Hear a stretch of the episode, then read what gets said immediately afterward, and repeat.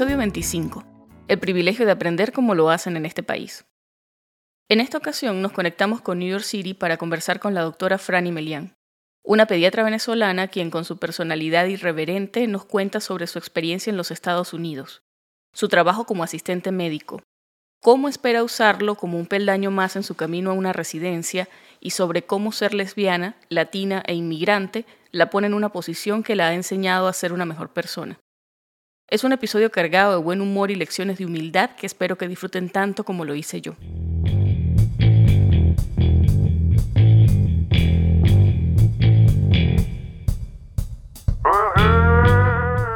Estás escuchando Pluripotenciales, el podcast de la doctora Sheila Toro. Forma parte de una comunidad médica en la que se exalta cooperación en lugar de competencia y escucha voces auténticas que relatan historias de resiliencia, perseverancia y reinvención.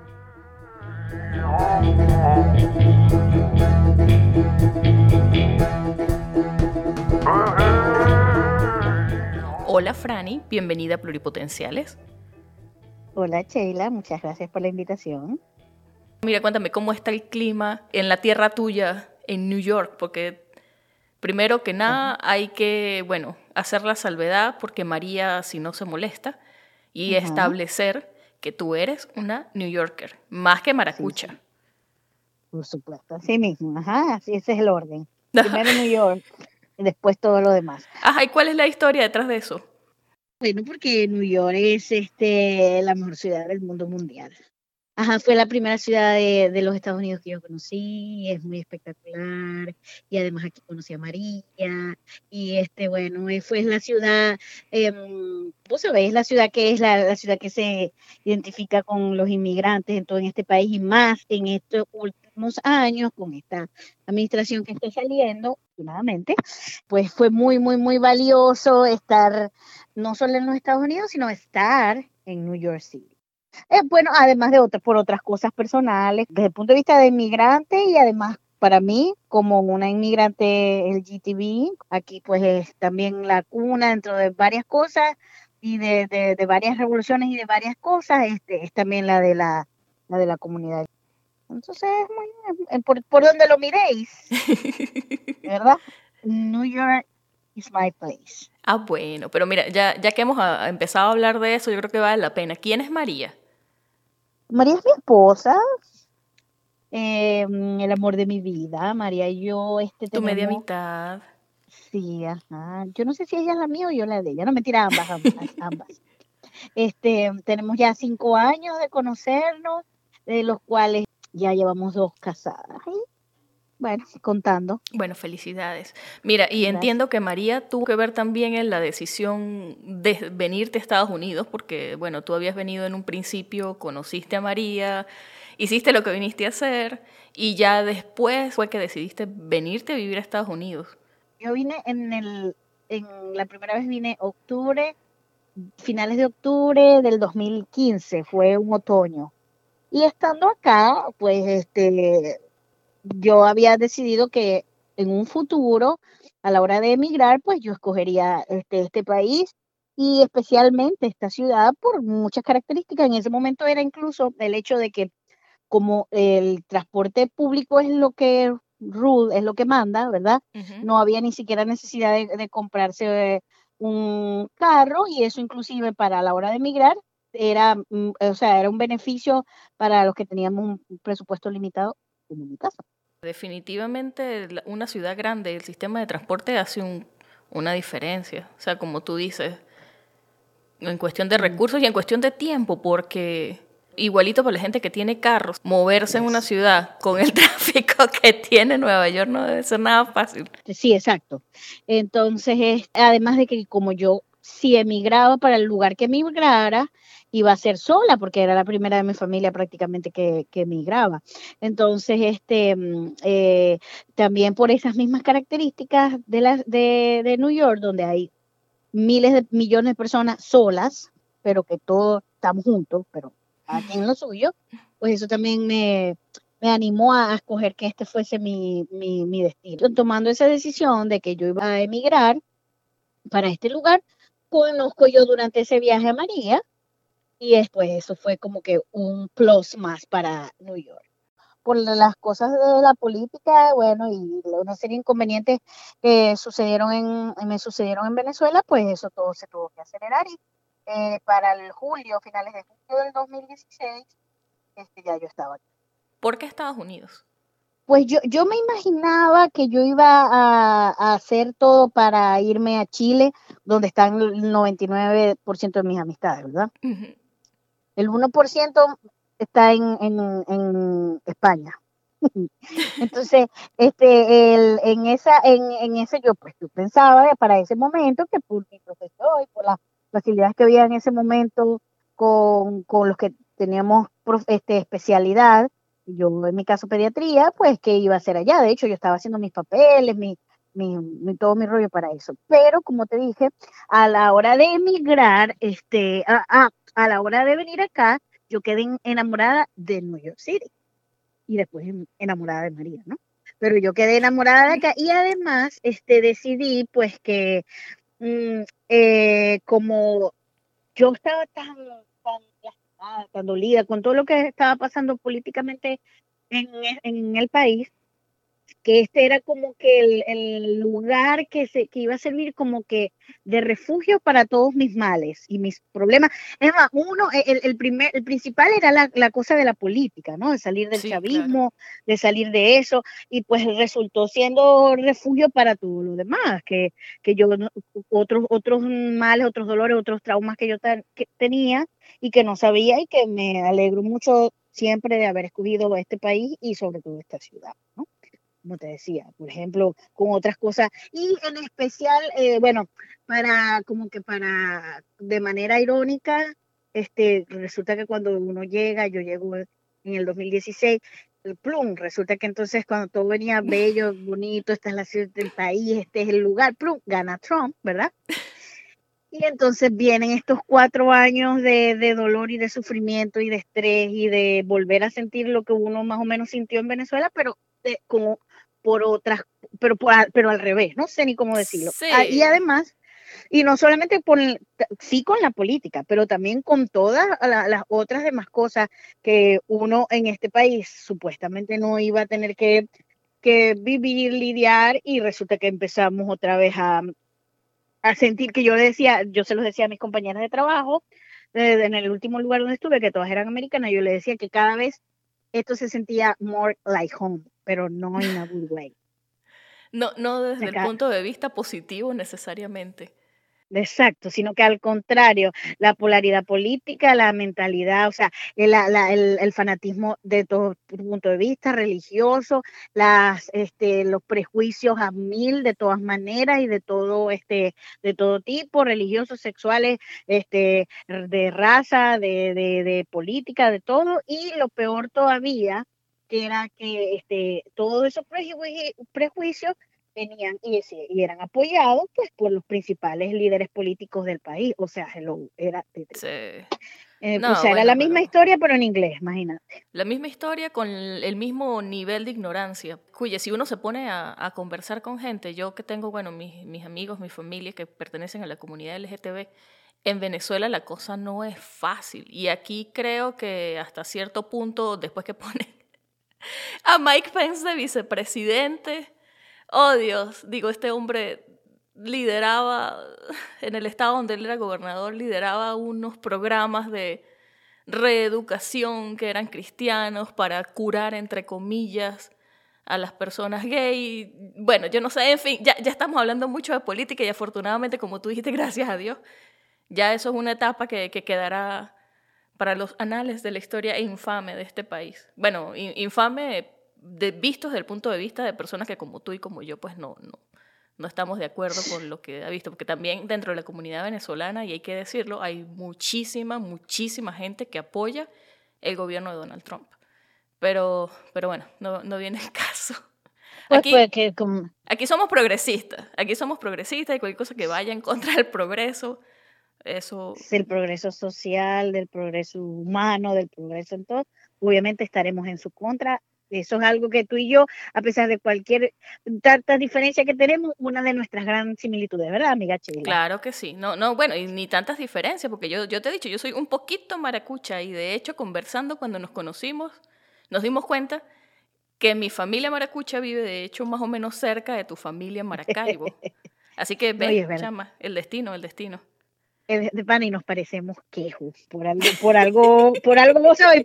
Bueno, mira, y ahora, ahora que tú dices estudiar, yo voy a hablar de algo que tú estás haciendo en este momento que heredaste de Jesús Guarecuco, con quien nosotros grabamos el episodio número 13, heredaste un grupo de estudio del cual yo soy parte de forma intermitente. En las tardes nos reunimos y revisamos preguntas porque tú, como muchas otras personas, estás estudiando para el Step One y bueno, tu plan es presentar los exámenes del USMLE, hacer tu residencia en este país, preferiblemente en lo que tú hiciste, que fue pediatría, y de hecho te has estado moviendo en ese mundo como medical assistant. Entonces, Voy a aprovechar, Franny, para pedirte que nos hables acerca de tu experiencia como medical assistant, porque es una posibilidad para muchos venezolanos que están buscando establecerse aquí en este país. Comienzan a trabajar como medical assistant y es como la forma de poner el pie en la puerta.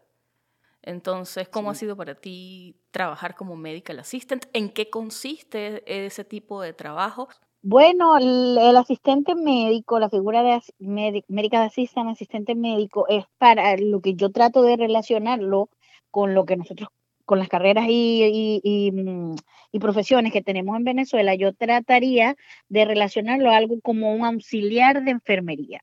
O sea, es como que eh, es alguien que da apoyo y trabaja directamente con los proveedores de salud, que acuérdense que en este país no tiene que ser necesariamente un médico. Aquí está la figura del nurse practitioner y este, el physician assistant, otras figuras que son encargados de, proveer salud a la, a la población y pues el, el, medical assistant se encarga este, dándoles apoyo eh, a, ellos. ¿Qué, apoyo? De todo tipo, desde encargarse a preparar las historias desde un día, desde el día antes, ah, hay, eh, o sea, hay tareas administrativas hay, este, y hay tareas asistenciales.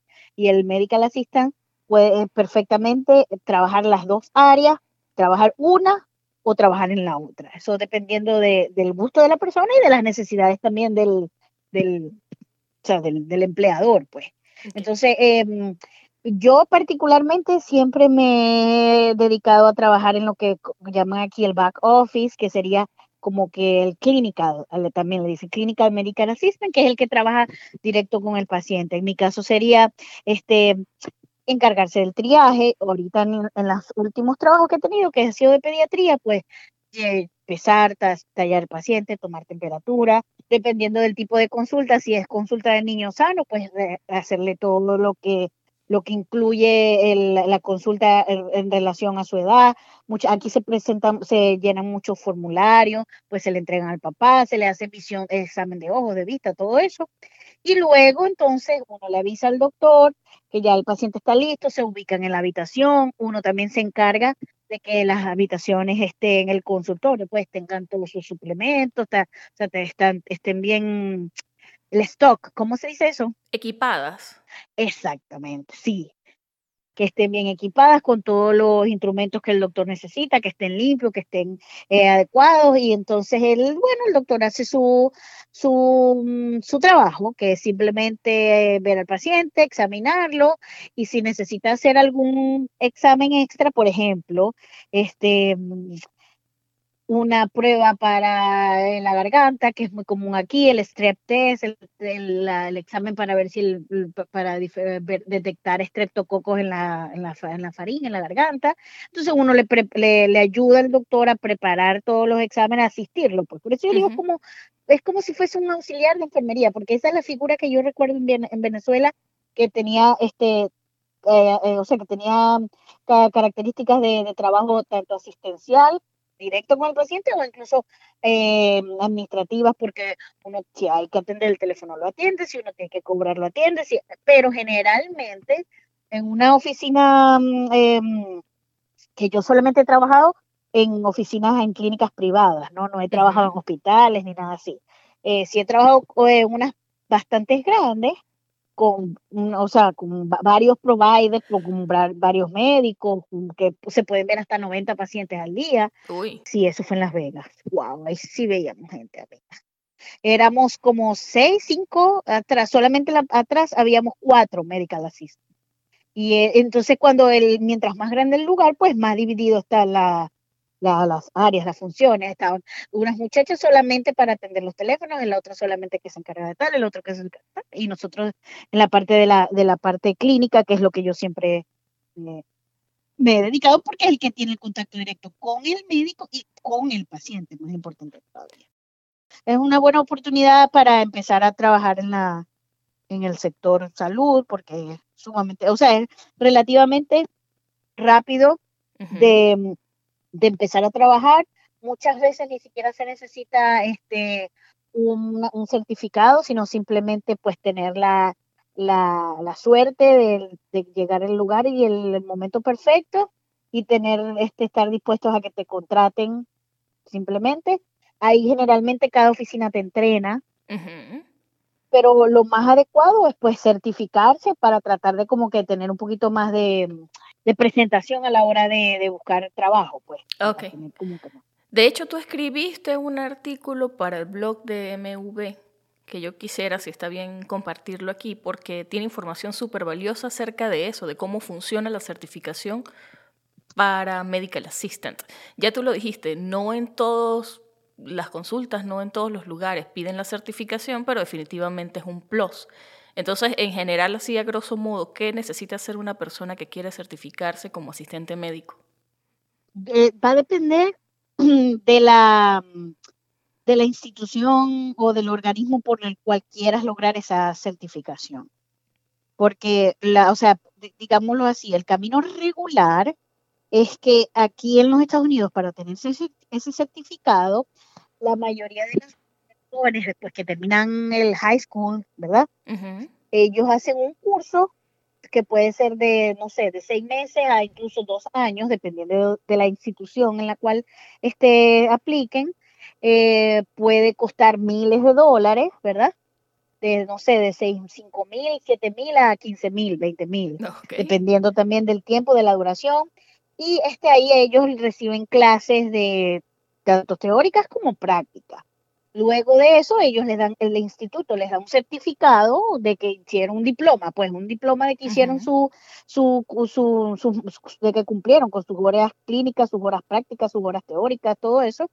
Y si el, el, la persona quiere, presenta un examen este, que tiene validez en, nacional, que es el creo que es el AMCA, el, el AMMA, no recuerdo ahorita las siglas, ¿no? Pero es un examen para certificarse y es un examen que se presenta con Prometic y todo, este. Es una cosa súper formal de dos horas, este, que tienen que eh, pagar y tal. Entonces, muchas veces para poder trabajar en los hospitales o en centros así grandes, es requisito indispensable tener ese certificado.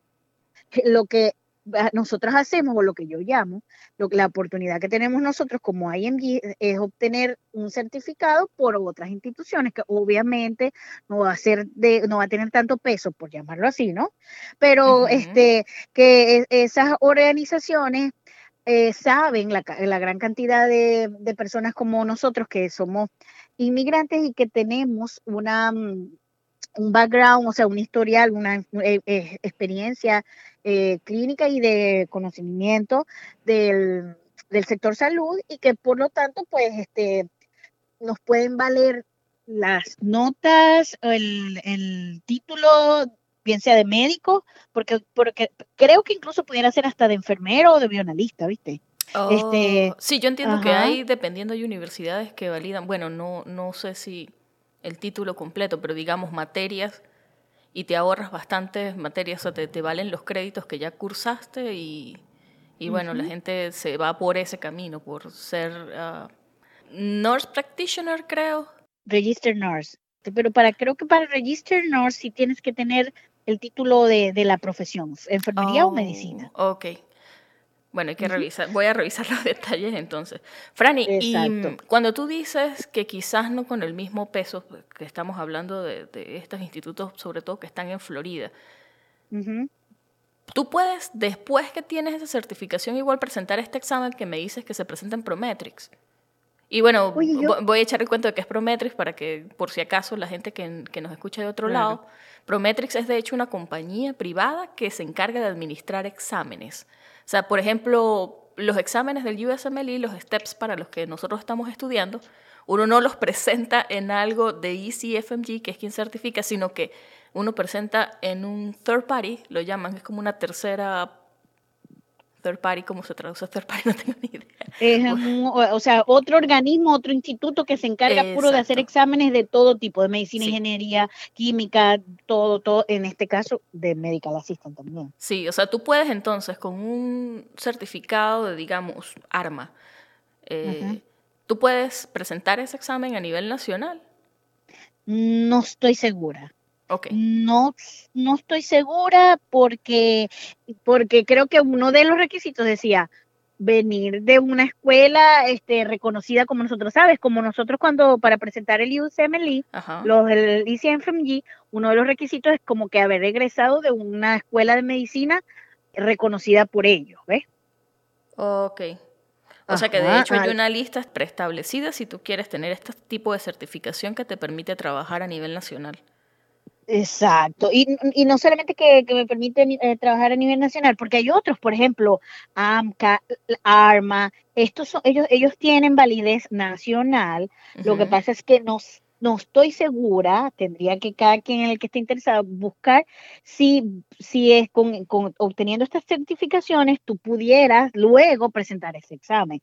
Yo mm, creo, creería que no, porque este, nosotros no estudiamos para Medical Assistance, nosotros estudiamos fue diversas carreras y estamos a través de estos institutos, que si ARMA, el Florida Health Institute, el otro que es famoso, el Solidaridad Sin Fronteras, SSF, este, estamos eh, aprovechando nuestros conocimientos en nuestros países para em, conseguir una certificación con ellos, ¿ves? Para que y esa certificación tenga validez aquí en este país, pero ya eso es como que otro otro, otro proceso. Okay. Este, mm, Franny, en tu experiencia, ¿tú sabes si el trabajo que tú haces lo toman en cuenta como US Clinical Experience, como experiencia clínica en los Estados Unidos cuando tú vas a aplicar al match?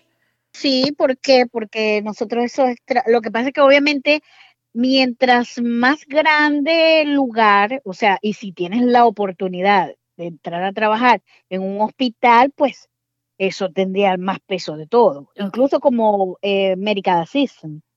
Yo particularmente sí conozco gente que ha trabajado como asistente médico y de ahí ha salido a residencia. ¿Por qué? Porque em, dependiendo de, obviamente, del lugar donde tú trabajes y con quién, que esa es la gran ventaja de, la, del, de trabajar como asistente médico y que yo creo que sería mm, la, la, la más importante y el como que el, beneficio más grande que puede traer trabajando eh, como medical assistant es precisamente trabajar o directamente con alguien con, que se puede convertir en tu mentor, que te ayude a, llegar a una residencia. Pues esa es la, eso es, esa es realmente la, la gran ventaja o la gran finalidad. Yo creo que si tú, tú en tu mente no está trabajar de mm, eh, hacer una un USMLE, o sea, presentar los steps y quedar en posgrado, vértele, pudieran, hay el, el, el, trabajo como medical assistant sería algo más como transitorio, ¿me entiendes? Algo que para empezar a hacerlo mientras conoces cómo es, mientras tal, pero no sería algo en mí, o sea, mi manera de ver, ¿no? Algo como para tomarlo como una profesión, porque es un trabajo de verdad bastante agotador y es dentro de la de, la, de todas las em, el, abanico de, profesiones que hay en la materia de salud es el que es el, menos remunerado, es el que más trabajo hace y el que menos gana. Entonces no, más, o sea, más que para trabajar con alguien que, te ayude a, luego a, llegar a un posgrado, no, no, no le vería otra. Franny, ¿y qué otro tipo entonces de carreras alternativas considerarías tú? A mí me parece que la opción de Register Nurse, es una opción buena para trabajar a largo plazo, porque mm, primero, la, aquí sé, sé de amigos que están haciendo la, ah, bueno, empezando con que yo, Franny Melian, yo, yo, algo muy personal, que yo creo que si yo no haría los steps y para lograr ser médico, yo particularmente no haría más nada dentro de la salud aquí.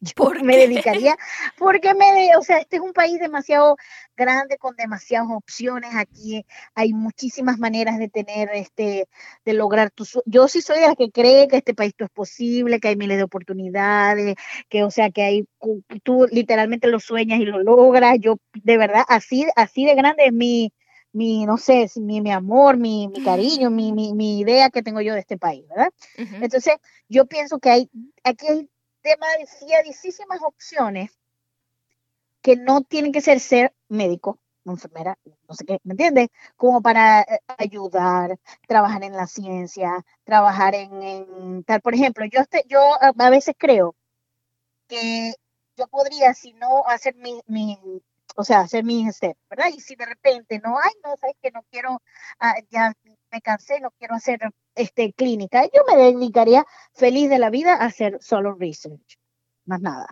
Yo creo que lo, el, el, USMLE vale la pena los steps a mi manera. Esto es algo muy propio de yo, obviamente, ¿no? Pues.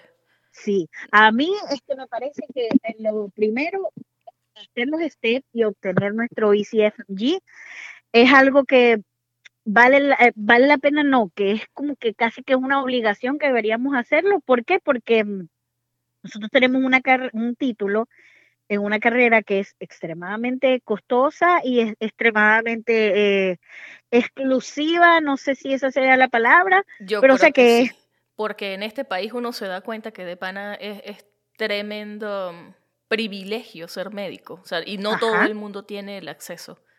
No, y no solamente en este país, en muchísimos países, ¿me entiendes?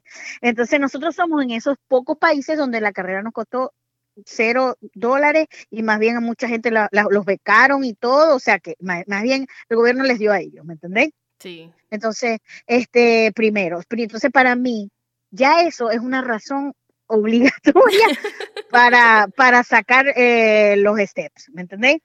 Porque, coño, es un privilegio demasiado grande que uno tuvo como para, para desaprovecharlo. E, e, esa realmente es mi visión. No, yo, lo como entiendo. que... yo lo entiendo y, bueno, yo a estas alturas que, que, me he planteado un montón de alternativas también, yo siento que yo tengo que al menos hacerlo porque yo pude, porque digamos que, que tuve la oportunidad y las cosas se dieron en esa dirección, pero, pero Franny, no para todo el mundo. Yo me he dado cuenta que hay mucha gente, sobre todo la gente que tiene familia, tiene, ¿sabes?, la responsabilidad de mantener chamos, que quizás los STEP no son una opción porque son, hay que decirlo, es, es caro, o sea, estudiar de manera exclusiva es carísimo. Sin embargo, hay gente que, bueno, busca, como en tu caso, busca la forma de trabajar y estudiar al mismo tiempo. Así que, chama, de verdad bravo por eso, porque no todo el mundo lo hace. Sí, sí, uno se organiza, como te dije, uno no se organiza. Los que no pudimos estudiar dedicación exclusiva desde el principio, porque teníamos otra cosa, pues este, uno, uno ve cómo hace. Yo conozco mucha gente que trabajó, por ejemplo, un año corrido, ahorró cierta cantidad de dinero para después parar, no sé, un año más y, y sacar por lo menos el primer examen y así. Yo supe de una, una persona, yo no la conozco, pero yo supe de una muchacha que este, trabajó, eh, sacó los tres, los exámenes, el certificado durante un transcurso porque estuvo trabajando, la vida, la cosa, todo, durante 12 años. Y hace dos años, creo, la muchacha marchó. Oh. Y me acuerdo que una de las cosas que ah, yo tuve una entrevista de trabajo en diciembre, enero del 2019 con una doctora pediatra intensivista dominicana. Entonces, bueno, estábamos hablando de la vida, de la cosa, y me dijo, ve, yo siempre les, les digo a todos, no importa lo que se tarde, pero presenten sus exámenes háganlo, no dejen, o sea, porque es que indiferentemente de lo que tú vayas a hacer, eh, Sheila, yo siempre lo digo, yo por lo menos, solamente el estudiar, o sea, el tener la capacidad de, eh, o mejor dicho, el tener el, el, privilegio, una vez más, de aprender cómo aprenden a este país, ya eso es una cosa valiosísima, que te cambia la vida en todos los sentidos, o sea, porque eh, indiferentemente de que tu resultado sea 500, 400, de que como dije, que vayas a hacer posgrado, que no vayas a hacer posgrado, solamente tener primero eh, yo tener acceso otra vez a información que o de verdad si, si estudié, si la estudié en algún momento, de que me imagino que sí, no fue este desde este punto de vista, o sea, desde el desde el approach, ¿cómo es? Desde la... Mm, eh, sí, punto de vista puede ser, que de la forma en la que organizan el conocimiento aquí, los exámenes, es que es muy diferente. Además que obvio es otro idioma. Cuando uno estudia, yo no sé si sea la, la, cuya la experiencia para todos igual, pero en mi caso, sobre todo al principio, para mí estudiar en inglés, y eso que yo creía que sabía inglés cuando vine para acá, eh, fue como, como descubrir áreas de mi cerebro, desempolvar áreas que no estaban siendo usadas, porque yo literalmente me imaginaba cómo conexiones nuevas se estaban haciendo entre las cosas que ya yo sabía y esto que estaba estudiando, porque es que estudiar en inglés como estudiar de nuevo, quizás también porque ya había pasado bastante tiempo desde que me gradué y pues como todos bueno, como la mayoría de las personas, de los venezolanos que estamos aquí, ya yo me había graduado cuando empecé a estudiar para los STEPS. Quizás la experiencia es distinta para la gente que presenta cuando está estudiando, pero en mi conocimiento yo honestamente, yo no he conocido gente que presente STEPS cuando está en la escuela de medicina desde Venezuela. No sé si tu, si tu experiencia es distinta. No, yo, tampoco. Yo recuerdo que había un compañero que estudiaba conmigo que él se estaba preparando desde aquellos tiempos, pero igual los presentó fue después. Pero sí, se, o sea, si él hablaba de, imagínate, me acuerdo en aquello, eh, yo me gradué de médico en el 2005, ya en el 2003, 2004, él, en las vacaciones venía a hacer eh, este observerships aquí. Oh. Sí. Lo digo porque, cuye, para uno de hecho es difícil después de graduarse conseguir ese tipo de rotaciones, porque no todos los hospitales tienen programas de observership, pero lo que sí tienen la mayoría son clerkships. Entonces, porque ellos lo abren para los estudiantes de medicina de aquí y algunos abren también la posibilidad de hacer rotaciones para estudiantes internacionales. Lo que pasa es que yo, Franny, honestamente, o sea, cuando yo estaba en la escuela de medicina, yo nunca pensé que yo iba a venir a parar aquí, chama. Nunca, nunca contemplé la posibilidad siquiera de hacer rotaciones, pero supongo que también tiene que ver con el acceso, porque uno, quizás en el interior o quizás eh, en mi caso, o sea, yo, yo nunca tuve acceso a, a nada, o sea, la posibilidad de decir, me voy a ir a hacer rotaciones a Estados Unidos Ah, no, mi arma, sin familia. Sí, ya vos de, ya, mira, vos de ahí de, tu tierra, ahí te para pa Mérida, ya que ya es que un proceso migratorio más recho que eso ibas a dar. Claro. Pues sí, de hecho. no, vale, sí, es que uno, estas cosas son relativamente nuevas para toda nuestra generación. Lo que pasa es que ah, en, en los últimos años pues la mayoría de la gente que yo conozco, que desde que comienza la universidad ya está pensando en graduarse e irse. Sí, sí, pero es por, por a medida que el país se, se, se, sigue descomponiendo, pues a medida de esa misma manera, pues empiezan lo, eh, las nuevas generaciones a pensar en la, emigración, cosa que no pasó ni desde nuestros abuelos para acá, o sea, es lo, Sí, no, bueno, había gente que lo hacía, porque a estas alturas ya he conocido gente que, que, que lo hacía, pero es que era gente que, digamos, sus circunstancias eran distintas, tenían familia aquí, sus papás lo habían hecho y pues para ellos era como seguir los pasos de alguien más, ¿sabes? Claro. Pero bueno, sí, todo este proceso de migración, sobre todo a Estados Unidos, esto yo creo que para nosotros es más o menos nuevo, al menos así en, en camada como estamos haciendo ahorita. Así que por eso creo que tener claras cosas como, bueno, como alternativas eh, como... Es importante. Sí, es súper importante porque es una forma de resolverte al menos mientras tanto, cuye. Pero bueno. Sí, sí. Si yo hubiese tenido plata, hubiese llegado, hubiese montado mi arepera, ya María y yo le hubiésemos tenido, ya María y yo le tenemos el nombre, que hoy se lo sacamos y todo, porque lo vamos a hacer más adelante, ya María hoy me dijo que vamos a vender este, comida venezolana y gallega, ¿oíste? Oh, ya va, eh, hay una cosa, fideuá, ¿van a vender fideuá?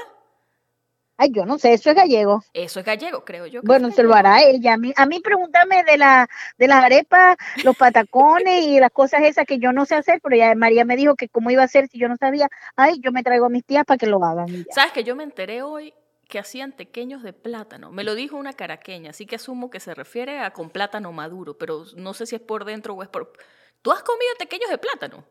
Mira, nunca me he comido tequeyoyos. No, yo, o sea, yo los he visto, son unos pequeños grandotes, pero no, yo no sabía que los tequeyoyos tenían O plátano. ¿Qué tiene un tequeyoyo por dentro? Claro, mi son este, eh, las tajadas, como decimos nosotros, ¿verdad? Ajá, tajada con jamón, queso entre ellas, ¿verdad? Y entonces todas ellas se envuelven con su este, harinita como de una, mm, ¿cómo se llama esto? Para de una, mm, De tequeño. este tequeño y se fríe, entonces vos mordes el tequeño y el tequeño de la harina por fuera y adentro te va a encontrar nada más y nada menos que la tajada con jamón y con queso, o Ay, sea, Dios hello. mío. Bueno, yo tenía Uy, me me dio- de aquí saliendo tequeyoyo. Pues sí, chama, yo a mis 36 años me acabo de dar cuenta, me acabo de enterar de que es un tequeyoyo. Qué vergüenza, porque de hecho mi abuelita, te- ahí en- cerca de la casa, ella le alquilaba a una señora que tenía un, un puestico, ¿cómo es que se llaman? En Maracaibo les dicen de cierta manera, a los sitios donde venden pastelitos pequeños, ¿sabes? Que es como una cantinita. el puesto, así como dijiste, un puestico. Un puesto, cuyo yo no sé, yo tengo la idea que, le- que tenían de nombre algo así como fritería o chuchería o algo Una fritanga. Ni idea. Bueno, cosas no muy saludables y nos salimos un pelo del tema de la conversación. Sí, sí, sí. Ajá. En conclusión, hay que aprovecharle ese diploma si te tardes mucho tiempo. Si no, pues monta tu arepera. Y si no, pues este, haz lo del RN, que te- en un año, este, a través de la gente esa de Puerto Rico, este, te dan tu diploma de RN y ya con eso ganas 40 dólares la hora, una cosa loca así. Entre 35, 45 dólares la hora, imagínate vos. Ya va, pero ¿cuál gente de Puerto Rico? Ahí sí me tienes que contar. Yo del tema no sé nada.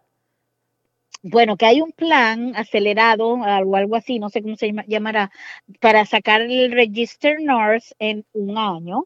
Y eso se Oh. hace a través de una universidad que tiene sede en Puerto Rico. Entonces ellos reconocen nuestros pregrados, ¿verdad? Nuestro título, y este te dan no sé cuántas horas, lo que estás diciendo, no sé cuántas horas académicas, no sé cuántas tal, y lo que hay es que mm, eh, presentar una serie de exámenes, creo que hay que ir hasta allá hacer, eh, eh, eh, ¿cómo se llama? Pasantías en, en- vivo, ¿cómo se dice eso? En Sí, cuerpo presente. Sí, ah, presencial, esa es la cosa. Dos o tres veces al año, no sé cómo es la cosa, no, o sea, no sé, pero sí sé que existe, porque tengo varios amigos RN, y en un año ya está, ya tienen su RN, pre- o sea, su Register Nurse eh, diploma, presentan una, ¿cómo se llama eso? Una licencia, porque acuérdate que en este país todo es de presentar su examen, Ujú. presentan su examen, presentan su licencia y trabajan en cualquier parte del, del, del país. Eso es más, y ahí ahorita yo tengo un amigo que ya él está, ya él hizo su año de RN y ahorita está sacando el Nurse Practitioner. Oh, Lo que te quiero decir es eso, pues que aquí hay, hay otro, otra, uf, muchísimas, muchísimas, lo que vos queráis, queráis, al final querés montar una tienda, no sé qué, le echáis pichón, queréis estar, y aquí igualito vas a tener éxito, igualito vas a sentir, este, ¿me entendéis? Eh, te vas a sentir realizada, igualito vas a ser próspero, todo depende en lo que vos te queráis. Acuérdate que, como me dijeron a mí cuando yo llegué a este país, it's up to you. So, vos decidís. Mira, Franny, eh, una de las cosas que conversábamos cuando estábamos planificando este episodio era algo que es muy personal para ti, sin embargo tú eres muy vocal al respecto, que fue, bueno, ya lo mencionaste. Tú eres lesbiana, tú estás casada con María, ustedes tienen una relación, tú eres muy vocal al respecto, o sea, tus amigos saben. Eh, no, no es ni- sabe, tu mi abuela sabe. tu familia sabe, etcétera. Pero sí, em, tú me dijiste, Sheila, mira, es importante y vamos a aprovechar para hablar acerca de cómo abordar temas sensibles de forma asertiva con los pacientes, porque eso es una cosa que nosotros en Venezuela, digamos que no somos muy buenos haciendo. ¿Tú te referías a qué? Pues sí, a cosas como, por ejemplo, este, que, eh, o sea, normalicen, vos sabés que ahora está de moda, normalicen decir que no sé qué, qué, ¿me entendéis? Ajá. ¿Qué, O qué sea- tenemos que normalizar? Porque a veces uno Ajá. no sabe, o sea, el vocabulario es importante. No, nada, normalizar que la gente este, tiene pareja del mismo sexo. Todavía para nosotros eso es muy duro de, de, lidiar, ¿me entendéis? Los que estamos afuera del país estamos aprendiendo, pero los que estamos, todavía la gente que queda en Venezuela, no, hombre. O sea, algo tan simple como que, mira, en estos días, a la semana pasada, ella, hace nada, tres, cuatro días, eh, me, me, contactó una amiga, una amiga que yo era bachiller cuando ella era residente de trauma. Y me encontró por Facebook, que fue, ¿cómo te va? Y no sé qué. Y ya me han pasado 800 mil años, ¿no? Y me preguntó, ¿y qué más, mía? ¿Ya te casaste? Y yo, sí, ¿verdad? ¿Y qué hace? ¿Qué hace tu pareja? Porque creo que no puso ni siquiera esposo. Y yo le dice, y yo le dije, no, ella es contadora. Me dice, no, e, este, eh, pone ella, o sea, como que será que creo que yo sí, ella es contadora. Ella. Y yo sí, ella. O sea, que es una muchacha. Y yo sí, es una mujer. O sea que, o sea que quiere decir que no, es, es en broma, ¿verdad? Y yo no. O sea, ya va, pero ¿qué? ¿Vos sois lesbiana? Y yo, sí. Ya va, pero un momentico, eh, vos me estáis echando. ¿Por qué? ¿Por qué vos me estáis? O sea, ya va, me decía. Pero ¿por qué, me, ¿por qué te estáis jugando? O sea que yo no, yo no. Entonces de repente, ¿y qué? O sea que fulanita del año, en el año no sé qué siento, fulanita de tal era tu pareja. Y yo, no, esa era una compañera de estudio que yo, las dos rotamos con vos. O sea, nada que ver, ¿me entendés? No, se pasó. Entonces, sí, entonces ella, pero de verdad, ¿y qué dijeron? Ay, ¿qué dijo tu papá y tu mamá? Y yo, bueno, eso fue hace cinco años. No, ¿cómo es? Y me preguntó algo así, como, ay, ¿cómo, como que, cómo están tu papá y tu mamá? O sea, como que, ¿cómo se, se sienten? Yo, bueno, mira, yo salí del año, del closet con ellos hace cinco años, yo espero que ya lo hayan asimilado.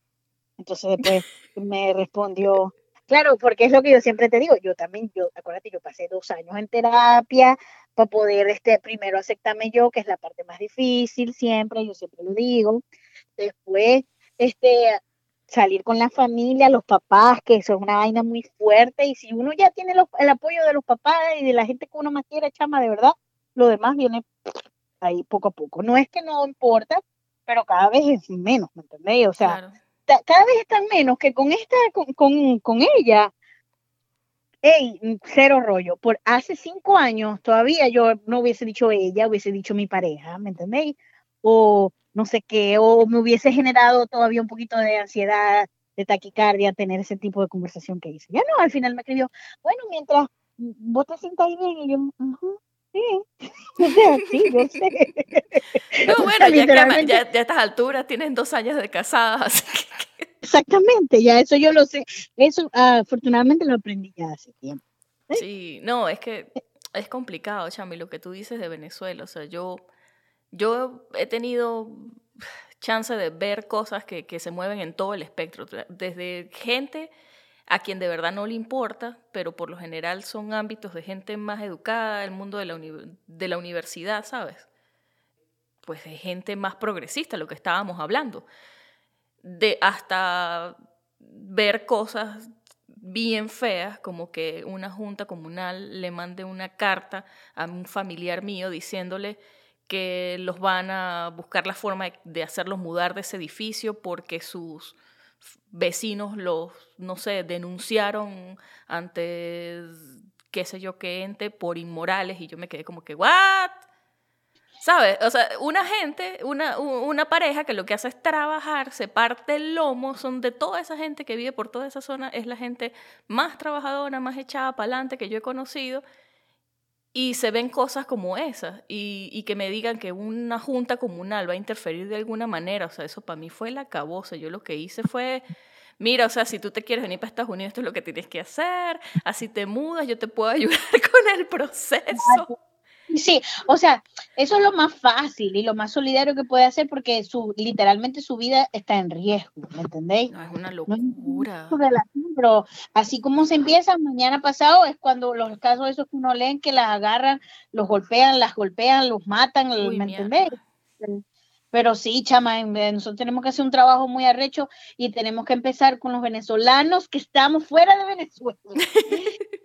bueno, yo creo que los venezolanos que estamos fuera de Venezuela, de alguna manera, la sociedad en la que hayamos ido a parar nos enseña porque es que el progreso está en todos lados, menos en Venezuela, tristemente. Y algunos sitios que, bueno, también sabemos dónde es, pero,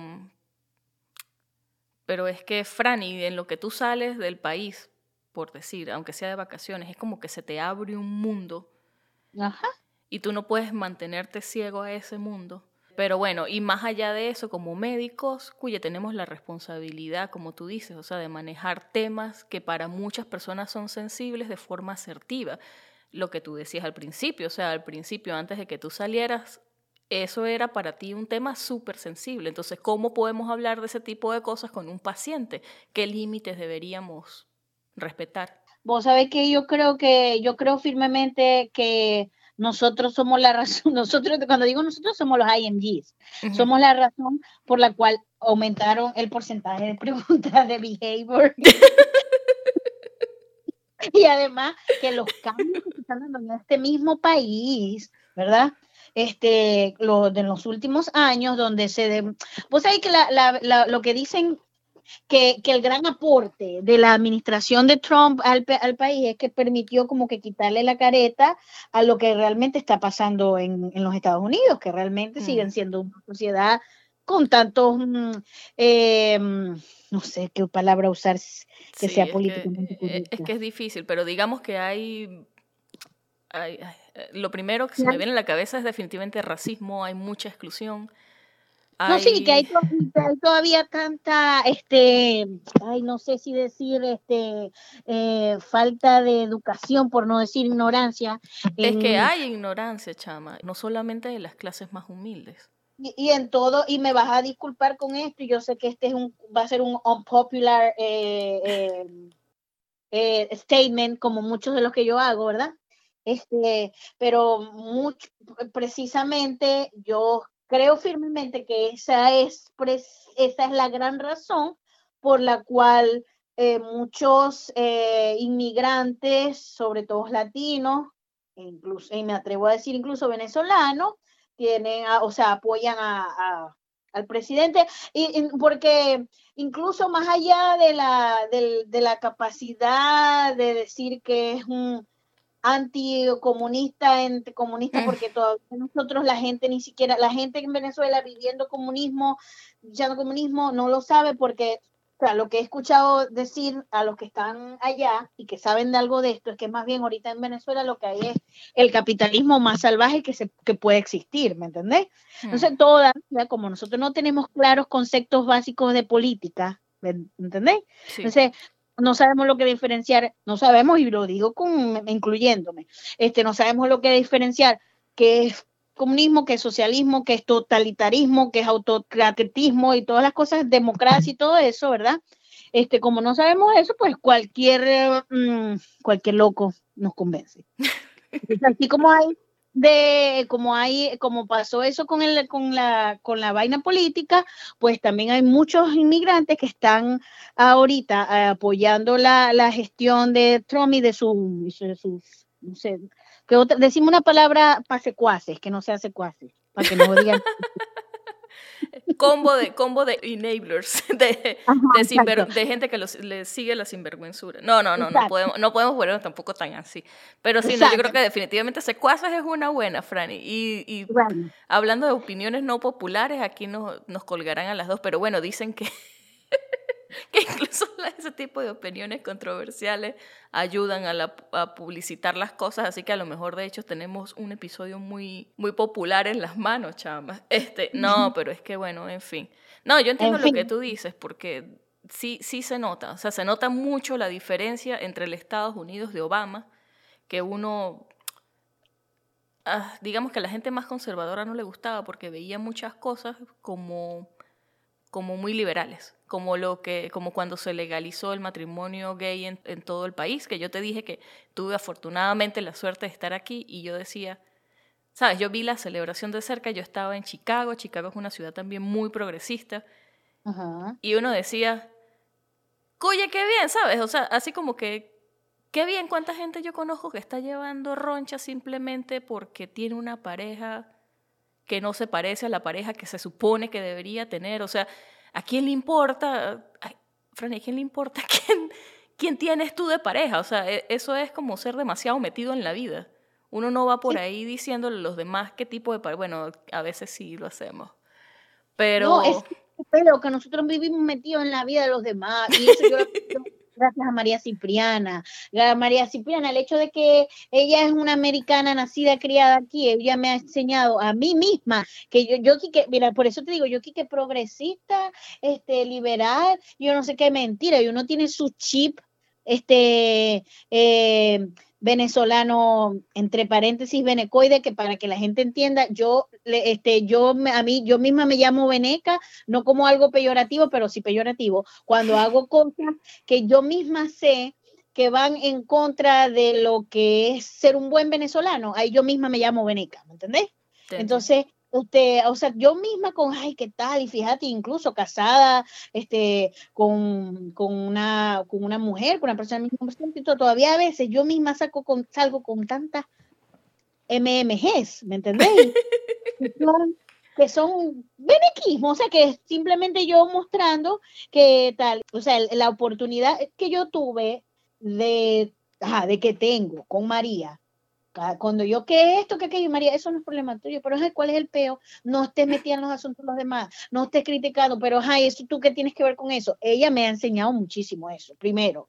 Y segundo, en mi trabajo, chama, con el trabajar con el poco de gringas esa, o sea, el mismo, el mismo cosa esa de que uno les dice a ellos que ellos son gente que, ay, que son muy sensibles, como insensibles, que son muy despegados maravilloso. Eso es precisamente como es la, el, o sea, ahora yo antes lo veía como una, una cualidad negativa, ahora lo veo como que uno de las, de, los, de, las más, las mayores fortalezas que tiene esa gente, ¿me entendés? Como por ejemplo en el trabajo, que a la gente no le importe que si vamos a compartir, que si no, ahí lo que les importa es que uno haga bien su trabajo, qué recéis, qué comáis, con quién estéis vos, qué, qué, qué pareja tengáis, este, que no sé qué, qué, ahí a nadie le interesa eso. Ahí lo que le interesa es que el cargo para el que tú estés y las actividades que tú estás supuestas a devengar, las hagas como tiene que ser, más nada. Es más, ni siquiera más de lo que me, da risa, porque aquí son tan así, tan justos, por decirlo de una manera,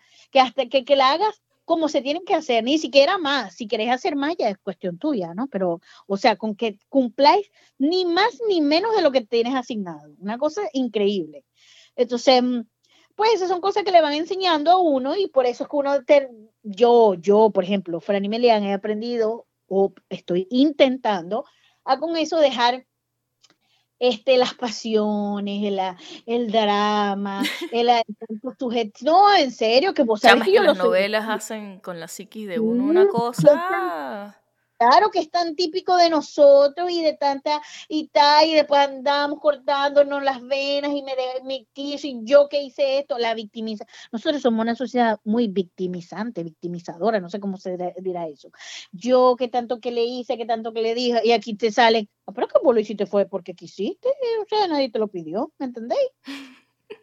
Es, es, fuerte, chama, es fuerte este, lidiar con, con eso y este, eh, entender que, sobre todo, a mí lo que me, me, encanta es entender, no es que lo mío sea lo mejor, es que es mío, ¿me ¿entendés?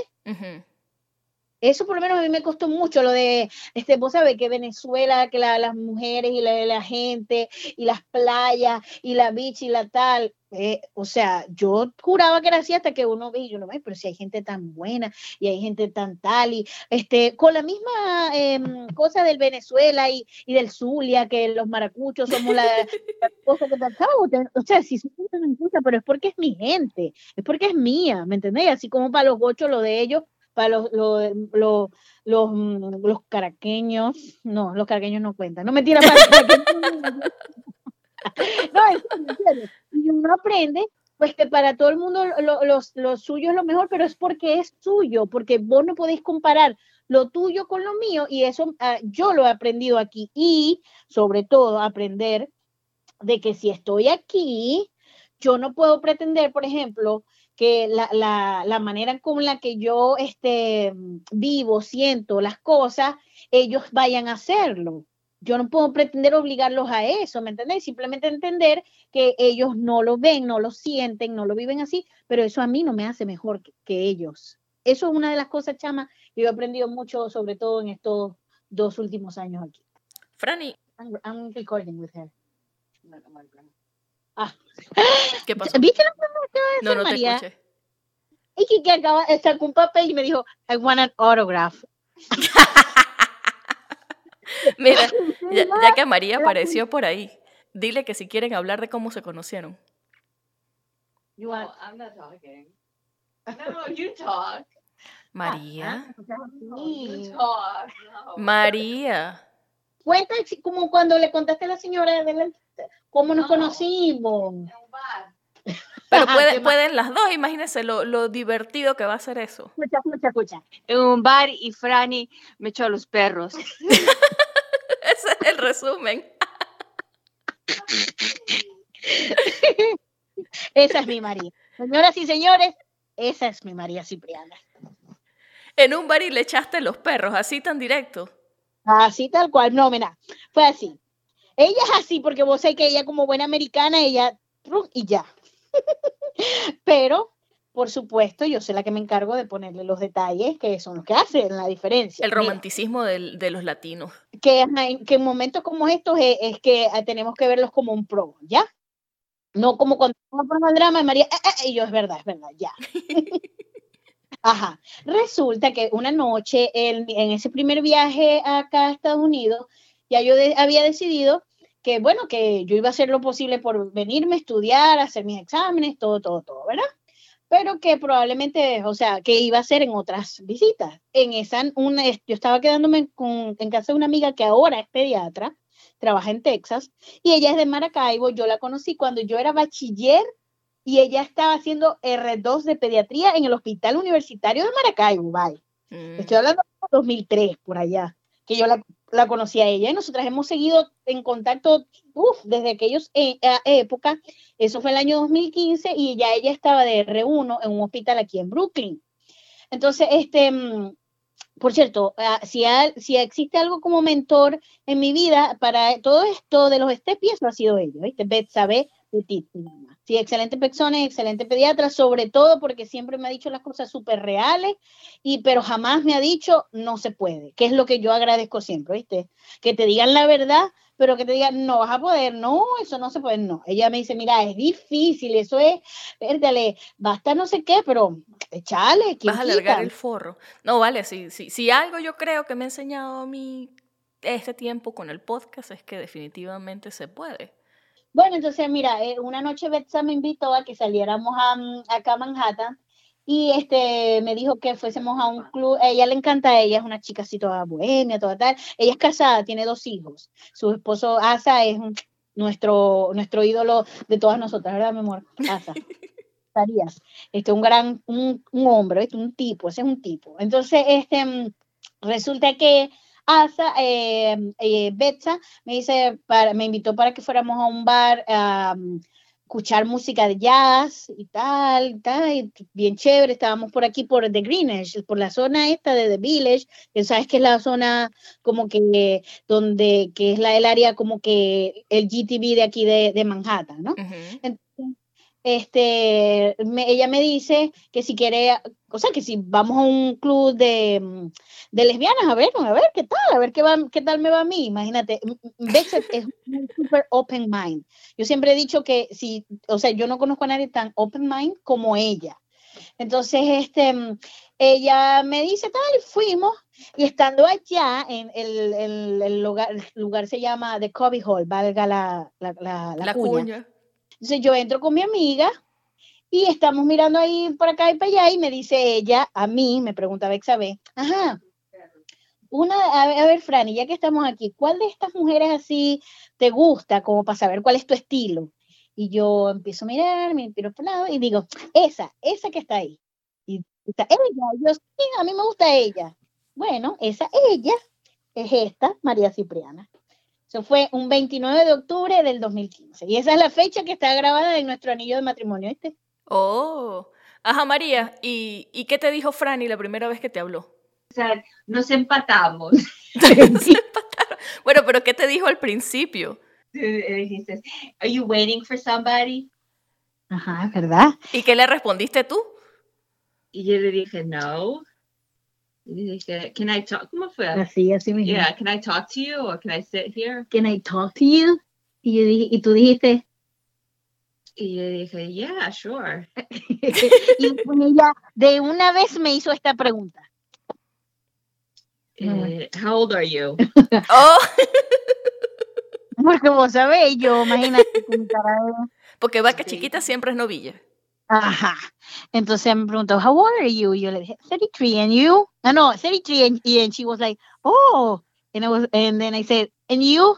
And she said, 34. ajá. And then I said, and what's your name? Y yo dije, María. Y entonces yo dije así, ah, María, entonces tú hablas español. Y ella respondió, claro. Y además, nunca hemos hablado inglés. No, bueno, qué conveniente. Ajá. Y bueno, ya de ahí para acá, eso ha sido. Eso es- es de, de aquí para acá no les puedo contar porque eso es parte de mi libro. Sabes que yo después que Ah, salga de los Simpsons voy a escribir un libro. Y la serie de Netflix. Bueno, es que la, o sea, del libro va a ser bestseller y del entonces la serie de Netflix, ¿verdad? Vamos a sacar todo este en mi libro. Por supuesto, por El supuesto. libro de mi libro va a ser basado en la, la serie de Netflix. Mira, Franny, y para terminar, ¿qué consejo le darías tú a alguien que nos pueda estar escuchando y que esté pensando en Estados Unidos como una opción? Que aprenda inglés desde ya, desde antes de llegar, que no lo deje para después, porque eso ya es un estrés menos. Además que, como tú misma lo dijiste, aunque uno crea que uno sabe inglés, uno no sabe inglés. Sí, hay, hay- un margen, hay, un margen. Una y aparte, una cosa es que tú sepas inglés y no te vayas a morir de hambre y puedas, no sé, Ajá, lo comprar básico. comida, buscar un taxi, encontrar direcciones, comunicarte con gente, etcétera, pero es que estudiar en inglés, yo creo que eso requiere una parte de tu cerebro que tienes que desarrollar. Y así mismo, como les digo eso, les digo que no hay límite, ¿ok? Igualito ahí yo conozco gente que no habla, nunca habló, no habla inglés y aquí le va de lo mejor. Pero, o sea, para aprovechar al máximo este país, ¿verdad? Vértele, hablar el inglés es, es lo, lo más importante. Te lo digo yo como alguien que se vino sola, sin familia, sin que yo no llegué a casa de... O sea, las amistades yo la, yo la hice cuando llegué. Toda la gente, yo me encontré mis trabajos yo misma. De hecho, todos mis trabajos, a excepción de uno, que fue el único que me votaron, este, todos mis trabajos me lo, me lo he votado, me los he encontrado yo misma. Ese fue el único trabajo donde yo entré recomendada, ¿viste? Qué cosa. No, no coincidencia. Sí, porque no era para mí, o sea, sí me entendéis, porque yo generalmente, y eso tal vez también sea otra recomendación que a mí me la dieron antes de yo, en- a mí me la dieron desde el primer viaje ese que yo vine de, de visita, este, y yo lo que hacía cuando ya yo me vine fue pensar en eso. Me dijeron, ponte un plan, hazte tu meta y trabaja en torno a eso. Porque aquí también, por el mismo hecho de que hay tantas opciones, tantas posibilidades, tanta, tanto, tanto, se uno se desvía, es muy fácil desviarse del objetivo. Entonces el viento te lleva y para donde te lleva uno lo goza, porque me entendéis, uno aquí todo es cool, todo es fino, todo, hay muchas opciones, todo, hay tantas posibilidades, entonces hay que tener muy como que bien claro lo, cuáles son tus objetivos. Si no vas a terminar haciendo cualquier cosa y cambiándolo cada mes, cada dos años y al final no vas a llegar en nada. Entonces, antes de venirse, vayan, de verdad aprendan el inglés, que aunque no es limitante, les va a aprender a, a, o sea, les va a permitir aún más aprovechar las grandezas de, de, de, de las oportunidades y de todo lo que hay, lo que hay. Yo cuando me veo hablando con gente de otro, de por allá, de Siria, de yo no sé dónde, de, de tal, y que ah, pues lo hablamos en el inglés y cuando y porque estamos aquí, vea, digo, qué bien que hablo inglés, ¿me entendéis? Porque si no, la tuviera al lado, la mirara, ella me mirara a mí y ya. Bueno, Franny, de verdad, chama, muchísimas gracias por grabar con nosotros. Como siempre, un placer hablar contigo. Gracias, María, por tu participación. Que gracias María por tu participación. Voy a salir en eh, las letras. Va a poner mi nombre. ¿Estás escuchando? Que si va a salir en la letra, que si vas a poner aunque sea su, no, su nombre. Claro, agradecimientos especiales a María. Sí, que cuenta, contar con eso. Bueno, chama, de verdad, muchísimas gracias por animarte a grabar. No, gracias a vos, vos sabés que ajá. Sheila, she loves this. She loves this. she loves talking about herself. That's why we are we are one for each other. She love that. Made, I made her day. Entonces, la- las gracias son para ti. ¿Viste que no es mentira? Ah, bueno, bueno, entonces de nada, de nada. Pues maravilloso. Y bueno, nada, seguimos en contacto. Dale, pues, un abrazo, Sheila. Gracias.